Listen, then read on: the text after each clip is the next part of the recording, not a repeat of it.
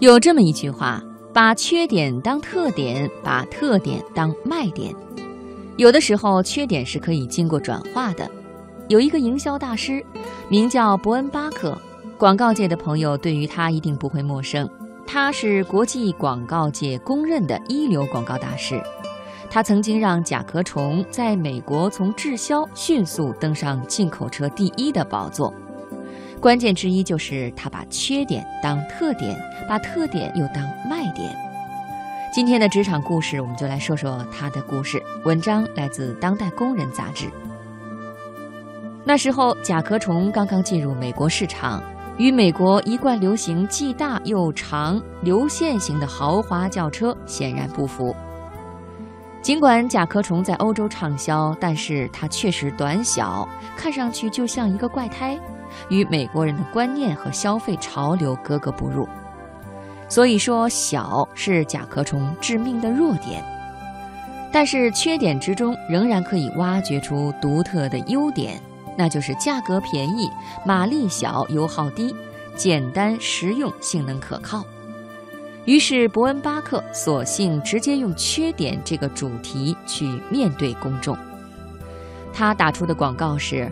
想想小的好处，停车容易，保险费用低，维修成本低等等。结果这则广告激发很多美国公众的共鸣，甲壳虫也因此长盛不衰。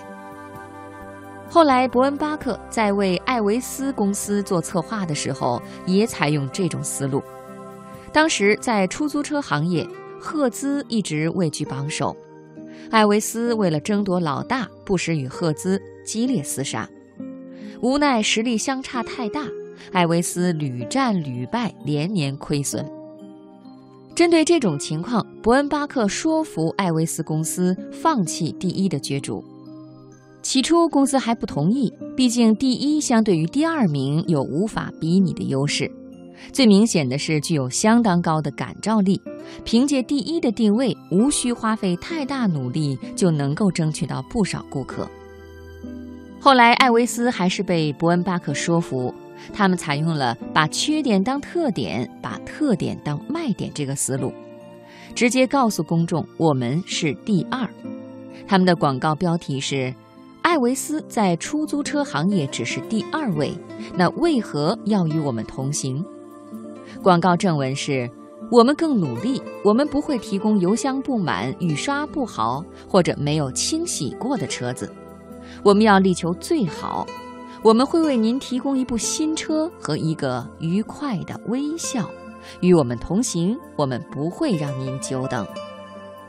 当时在营销广告传播领域，这算是非常另类的广告，因为不争第一也要争口气。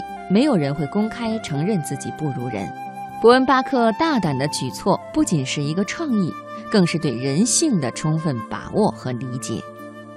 最简单的消费者逻辑就是去艾维斯不用排长队，服务态度好，因为人家更努力。果然，广告播出之后，立即引起了消费者的广泛关注和同情，产生了相当强烈的效果。艾维斯奇迹般的扭亏为盈，所以把你的缺点当特点，用特点做卖点，其中一个关键就是你要告诉消费者你产品的利益或者好处，让他们认可你的卖点，转变成他们的买点。这就要求你首先洞察消费者的真实需求，洞察人性。毕竟人性是关键中的关键。这一点，我们可以从伯恩巴克的名言中深刻的体会。他说：“有件事是肯定不变的，创作人员如果会洞察人类的本性，以艺术的手法感动人，他便能够成功；没有这些，他一定失败。”基于上述分析，当你存在先天性无法逃避的缺点时，不妨思考。缺点能否提炼出对消费者有益的好处，然后浓缩成一个卖点，并且如实告诉消费者理由。就像农夫果园当时有一个缺点，有沉淀，这是所有果汁饮料无法逃避的。其他公司则在瓶子包装上用小字提示：饮料中如有沉淀为果肉，请放心饮用。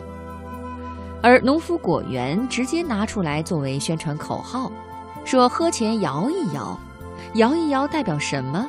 三个字：俺有货，暗指我是三种蔬菜水果榨制而成。这就是把缺点当特点，把特点当卖点，最终令消费者难忘。结果后来果粒橙直接把沉淀物放大，让你更感觉更加有货，再次证实缺点转化卖点可以成功。所以作为营销人员，你要体会到缺点是相对的，是可以由策划产生不同效用的。就好比如果你安排姚明去做矿工，那缺点就是个子太高了。但是显然，在篮球领域，这一缺点就转变为无法比拟的优势。难怪有这样一句话：没有不好的产品，只有不好的策划。仔细品味，还是非常有道理的。从现在起，请你重新审视你无法改变的缺点，也许他们可以给你带去好运呢。